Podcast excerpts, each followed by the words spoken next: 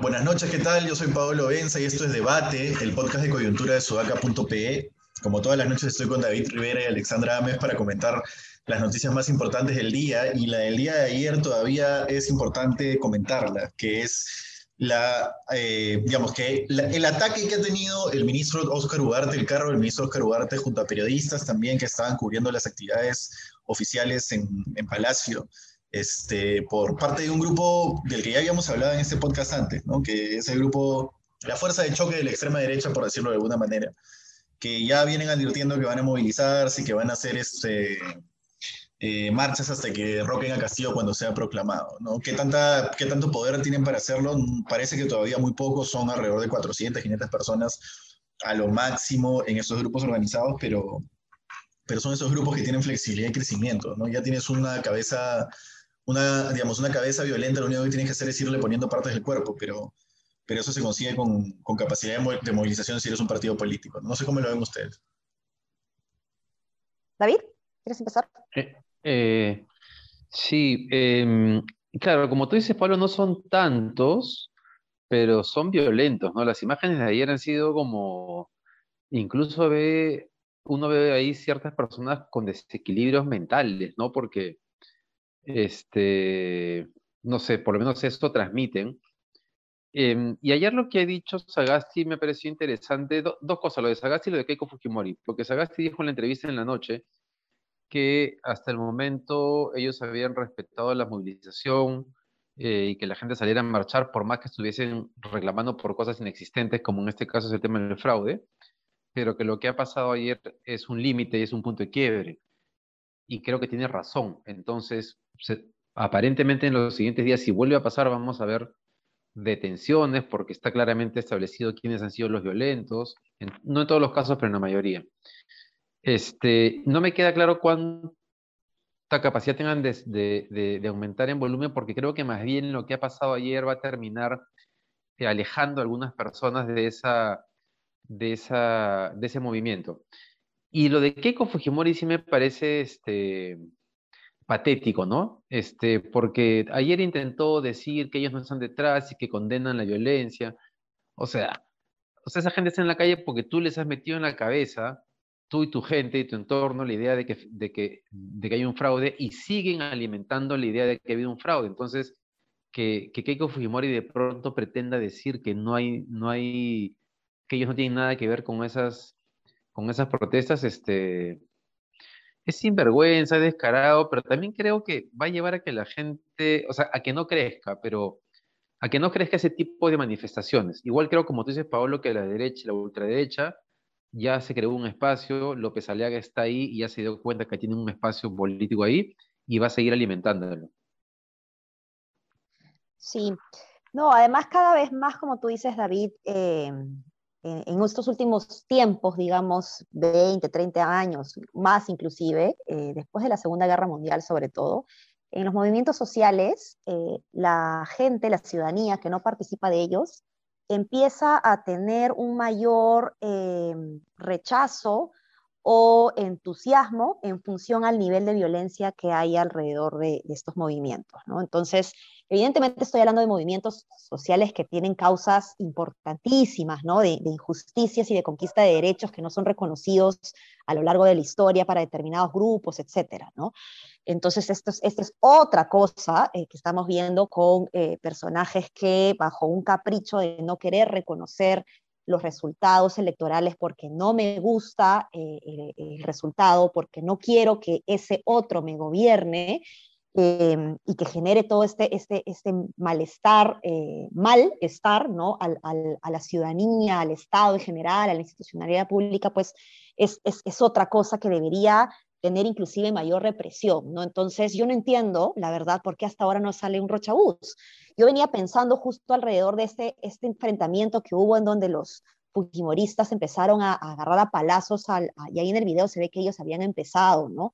A los fujimoristas en un momento, eh, y luego cuando veía también gente eh, protestando en las casas de los funcionarios públicos que nada tenían que hacer, Yo no entiendo por qué hasta ahora no reaccionan eh, eh, como lo han hecho, por ejemplo, con, con, trabajadoras de limpieza, por ejemplo, ¿no? que injustamente les ha caído agua y hasta gases lacrimógenos por, por, protestar por derechos que son totalmente justos. ¿no?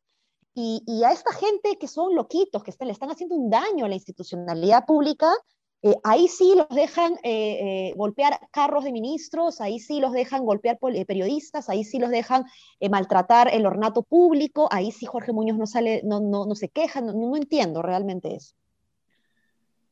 Claro, y además yo he escuchado el comentario en, estos, en estas obras de hoy que los que salieron en noviembre a marchar contra el gobierno de Merino hacían algo similar. Y eso no tiene ningún parangón con la realidad, ¿no? Yo he estado en las, por lo menos las dos últimas marchas, cubriendo horas de horas, marchando horas de horas. Yo personalmente vi muy pocos actos de violencia de parte de los manifestantes en toda la zona en la que estuve, adelante, atrás, al medio, etc. Eh, que las haya habido, no lo sé, yo, no, yo personalmente no lo pude constatar. Y si las hubiera habido, estamos hablando de una, una manifestación multitudinaria que tiene hechos aislados, no un grupo que se dedica específicamente a hacer la fuerza de choque política de, un sector de la población. ¿no? Eh, creo que hay una diferencia que la gente no quiere ver porque, claro, toda violencia es condenable, toda violencia es condenable, ¿no? No, no creo que eso anula un poco eh, los matices que son necesarios en esto. Sí, ese es, ese es, ese es, un, buen, ese es un buen punto son unos, claro, son pocos y casi todos están generando, eh, tienen una carga ahí este, de violencia, ¿no? Eh, es verdad, bueno, esperemos, esperemos que, que, en los próximos días capturen a alguien, o sea, o sea, todos aquellos que hayan atacado con palos o, o, agredido a los policías tengan algún tipo de sanción. Es la única forma de, de frenarlos, creería, o que paren, ¿no? Sí, no, eh, eh, esto tiene que parar. Yo, yo creo que, como, digo, ¿no? La, la, gente consciente que hay mucha en el Perú, eh, que, que, puede ser de derecha, de centro, puede ser anticomunista, antirrojo, pero gente consciente finalmente va a rechazar estos, este, este, acto, estos actos de violencia. Me queda la duda porque inclusive en el regatas, pues se han, este, se han apañado, ¿no? no han querido dar el nombre, han casi justificado la violencia. Entonces ahí tengo una oscura mm. duda, ¿no? Pero, pero también la esperanza de que los conscientes somos más. Y un, un rochabús, como tú dices, no estaría mal, ¿no? Porque, a ver, eh, en las marchas de noviembre han disparado balas de plomo 11 al cuerpo de un... Creo que un rochabús de agua no vendría a ser tanto, ¿no? Y ya se ha visto gente saliendo sangrando de la primera línea. Entonces, en fin, bueno, creo que... Sí, pues un rochabús es como disuasivo, ¿no? Pero no es es claro, Es, básicamente disuasivo. Por supuesto, ¿no? te va a matar probablemente. Sí, además con este frío que te metan un buen chorro de agua así te manda a tu casa, ¿no? Si no te congelas. Estaría bastante bien, Ale. Eh, apoyamos, tu, apoyamos tu propuesta, Ale. yo lo manejo, yo lo manejo y de fondo la, la canción de la alegría ahí en, con, con... Para la resistencia. Bueno, lo siguiente, lo comentar es que se rechaza el pedido de prisión preventiva contra los dinámicos del centro, ¿no? Y cuando yo leí esta noticia, eh, si bien hay un sustento y etcétera, eh, pensé simplemente en como primero no voy a comentar el aspecto legal, más, más sí el aspecto político, que es, sentí que en el discurso eso sumaba a la idea de que el Poder Judicial estaba, a todos estos grupos conspirando que quizás el Poder Judicial estaba cooptado por los caviares y por los, y por los rojos, ¿no? Porque contrasta con prisiones preventivas del caso Lavallato que quizás no se debieron dar o que fueron un poco estrictas para su momento, o que fueron percibidas como estrictas para no entrar nuevamente en el, tema legal, ¿no? Este, entonces se ha rechazado el pedido de prisión preventiva contra los dinámicos del centro, contra la mayoría de ellos, o, o se ordenaron comparecencias con restricciones, ¿no? Pero no sé si estoy siendo demasiado político en el análisis, ¿cómo lo ven ustedes? Creo que, creo que hay un punto, de, eh, un punto importante y es que hay, una sentencia del TC que es, que es la que le corta, digamos, le corta las alas a la Fiscalía y al Poder Judicial respecto a las prisiones preventivas, ¿no? Y desde ese momento, si uno mira, eh, en general las prisiones preventivas han sido rechazadas cuando no ha habido cuando no se han cumplido los tres requisitos que no recuerdo en este momento respecto al arraigo, ¿no? Entonces sí, ya sé que todos quisiéramos que, que los dinámicos del centro también estuviesen ya en la cárcel, pero la sentencia del TC puso límites al tema de la prisión preventiva. Sí, ahí yo, yo no me puedo meter mucho porque no, no, no manejo casi nada, nada, diría, de, derecho procesal penal, ¿no? Entonces yo me tengo que allanar a lo que, a lo que diga la, institucionalidad, ¿no? Y, también los, los, expertos en el tema, entonces entiendo que esto es, eh, está procediendo, digamos, de acuerdo a, a, las leyes, digamos, a las normas, entonces a esperar más, más resultados, más información y, seguir tomando, pues, eh, eh, conclusiones a partir de, las informaciones que vamos a ir teniendo en, el transcurso de los días, semanas, meses, ¿no? Y un dato adicional sobre los dinámicos que me pareció interesante fue algo que levantó el comercio hace unos días. Este, hace tiempo no me parecía tan interesante lo que levantó el comercio, que decía algo así como, las mafias de los brevetes son clásicas de los gobiernos regionales locales que tienen esa potestad. No, no es solo en Junín que ocurre, eso no los, no los libera de culpa bajo ningún sentido, pero no es solo en Junín que ocurre, es una actividad muy propensa a la corrupción, sin duda. ¿no?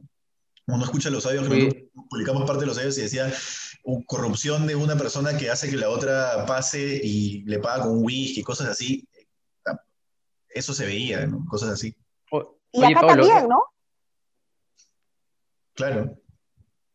No, no, ahora que, ahora que dices eso, eh, eh, me, has, hecho recordar que el otro día, estoy intentando recordar la entrevista a quién fue, estaba mencionando que incluso el tema de los brevetes es un mecanismo común usado en diferentes regiones del Perú y decía esta persona que incluso Fernando Sillones denunció que en Ica pasaba eso. Es exactamente igual, el tema del uso de los brevetes este, como mecanismo de financiamiento de, campañas políticas. Este, no sé quién más podría confirmar que eso es así. Pero claro, digamos, todos los casos que ha habido de corrupción en gobiernos regionales en el Perú, es decir, seguramente son esquemas que se repiten por todos lados, ¿no? Es triste, pero así es. Igual hay que sancionarlos, ¿no? Así es. Claro, por supuesto. Así es. Y bueno, para hacer además, Dale, dale, David. No, digo, no, no, en este caso, además, Cerrón, digo, y solamente iba a decir que Cerrón, en este caso en particular, tiene unas denuncias y unos movimientos financieros y económicos que son bastante sospechosos para alguien que ha sido simplemente gobernador regional o médico. O sea que ahí algo más hay, solo que todavía no sabemos qué cosa es. Sí, tal cual. Todavía no tenemos la información del rendimiento de cuentas que hacen los partidos políticos de la campaña, ¿no? Porque la campaña de, de Perú Libre ha sido bien grande. ¿ah? Eh, eh, o sea, uno en Miraflores, San Isidro, Barranco no veía tanto letrero, pero uno se metía a, o sea, yo, que he salido de Lima un poco, eh, sí veías los, los, el lápiz por todos lados. ¿ah? Mm. Va a ser interesante ver el financiamiento. Camino a Nuevo Chimbote, Chimbote están repleto de pintas. Mm, sí, sí, sí. Bueno, Cerrón, Cerrón se ha tirado contra los caviares en una nueva demostración de que quizás estos próximos cinco años no van a ser una batalla ideológica, es una batalla entre centros y extremos, ¿no? Porque se tiró con los caviares a decir que cómo, cómo critican los caviares a Cuba y a la dictadura cubana, este, sin criticar la dictadura del mercado. Pero, y, le respondía a un periodista que, este, que se pedía Quispe de la República algo muy sensato, ¿no? Acá tú puedes abiertamente criticar al mercado, en cualquier podcast, en cualquier publicación, en cualquier periódico. En Cuba no puedes criticar el modelo que tienes. Al menos no tan fácilmente como puedes hacer acá, ¿no? La dictadura del Estado. Así es.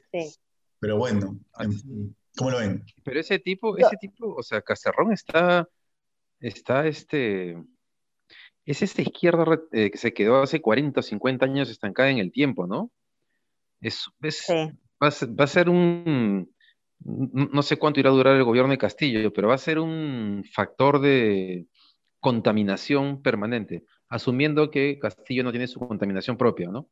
Pero si sigue ahí, si como muestran las imágenes, sigue eh, eh, participando en ciertas reuniones, que el otro día Canal 9 creo que presentó unas imágenes de cómo Cerrón entraba escondido en un auto a la casa, no la casa, a este lugar donde, en Breña, donde Pedro Castillo se reúne con, con los políticos, técnicos, etcétera, este, va a ser un factor permanente de este tipo de ideas e iniciativas.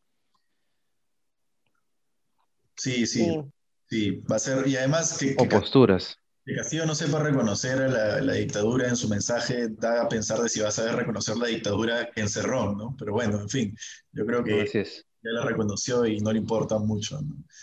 Lo último, ya para cerrar el podcast, es eh, este artículo que ha publicado Diego Salazar en el Washington Post, ¿no? que ha sido rebotado en varios lados, en el que dice cosas o cuenta cosas como, como que Hume puso al criptógrafo en cuarto poder porque dijo que importa que hay un loquito, que si esto es show, no importa, ¿no? ¿Qué importa que venga un loco a hablarme del fraude en las elecciones del Bicentenario? No pasa nada, ¿no? Eso, esto es show. Y, a, mí lo que primero que me hizo sentido es eh, los spots previos que, de cuarto poder que están difundiendo, ¿no? Porque eh, yo no entendía por qué hacían este, este ensayo de la corbatita y eso, y ahora creo entender que es un poco este enfoque del el show, ¿no? Todo es show. Entonces, en fin, eso fue lo primero que entendí, pero ya lo de la cobertura de Canal 4 está descontado, no sé cómo lo ven. Quieren convertir a, Canal 4 en Willax, ¿no? Eso, eso enlazado con el primer punto que hemos hablado de la ultraderecha y, este, y la violencia, es bien peligroso porque si el grupo El Comercio pretende que Canal 4 mantenga la línea que tuvo en la campaña y que efectivamente la filosofía, entre comillas, de Gilberto eh, Hume, eh, que ha sido expresada en este, en, este, en este artículo, ¿no? porque Diego Salazar lo entrevista específicamente sobre el tema, vamos a tener un Willax en señal abierta, ¿no? Digo, digo, con un nivel de audiencia y de rating mucho más amplio. Eso es, eso es como contaminación a la democracia, pero a la yugular. Sí, pero ellos se están, se están metiendo un golpe ellos mismos. Yo no entiendo porque es una empresa y como empresa deberían tener clarísimo cuáles son los factores del prestigio que te hace consumir este medio y por lo tanto que los auspiciadores quieran estar ahí. Entonces, eh, ya la gente no está viendo Cuarto Poder. Justo eh, me, llegó, me llegaron unos impactos de la segunda vuelta, de, de la cobertura de la segunda vuelta, y, Cuarto Poder estaba bien abajo, había perdido bastante peso porque Cuarto Poder mm. siempre lideraba. Entonces, esto que yo estoy diciendo lo tienen ellos. Entonces, tienen que reaccionar porque finalmente es su negocio eh, y, su negocio es cuidar su marca y no lo están haciendo. Sí, no es un punto importante. Ojalá, yo no, yo, no, yo no, he visto el rating, pero sí, sí es cierto que el domingo pasado, yo siempre que cuando aprendo el domingo a las 8, arrancaba por el 4 y el domingo anterior me di cuenta que arranqué por el 2. Ya el 5 ni lo veo. Antes lo veía, ahora ni siquiera he saltado a verlo. Y este domingo, la verdad que ya ni prendí la tele después de mucho tiempo. Yo soy de consumir esos programas siempre y el domingo dije, ya, basta. no voy a ver nada. Este, pero es probable que, que, sea lo que tú dices. Panoramas. ¿Ah? Porque ya no ves panorama. Creo que, o sea, lo del 4 ha sido lo, lo, lo más llamativo, pero pero lo del 5 también ha sido, o sea, lo del 4 ha sido lo que más se ha hablado. Tal vez el 5 porque naturalmente siempre ha sido más sensacionalista, se ha comentado poco, pero también han tenido, yo te diría que han actuado casi igual que Canal 4 en la, en la campaña. O sea, quien sea, digamos, de los dominicales, el programa que, que más neutral se ha mantenido, a pesar de tener su posición editorial y que Mónica Delta tal vez era más incisiva con unos candidatos que con otros, pero el más neutral ha sido punto final sin duda. Y Mónica Delta también la más, o sea, la más neutral de, los tres programas, de los tres dominicales. Ah. Bueno, Acosta, ha operado en la unidad de investigación con mucha, de todo, ¿no? Con mucha libertad. Christopher, sí, Christopher es, es a uno, ¿no? Christopher Acosta. Y también se ha manejado de manera muy neutral. Sí.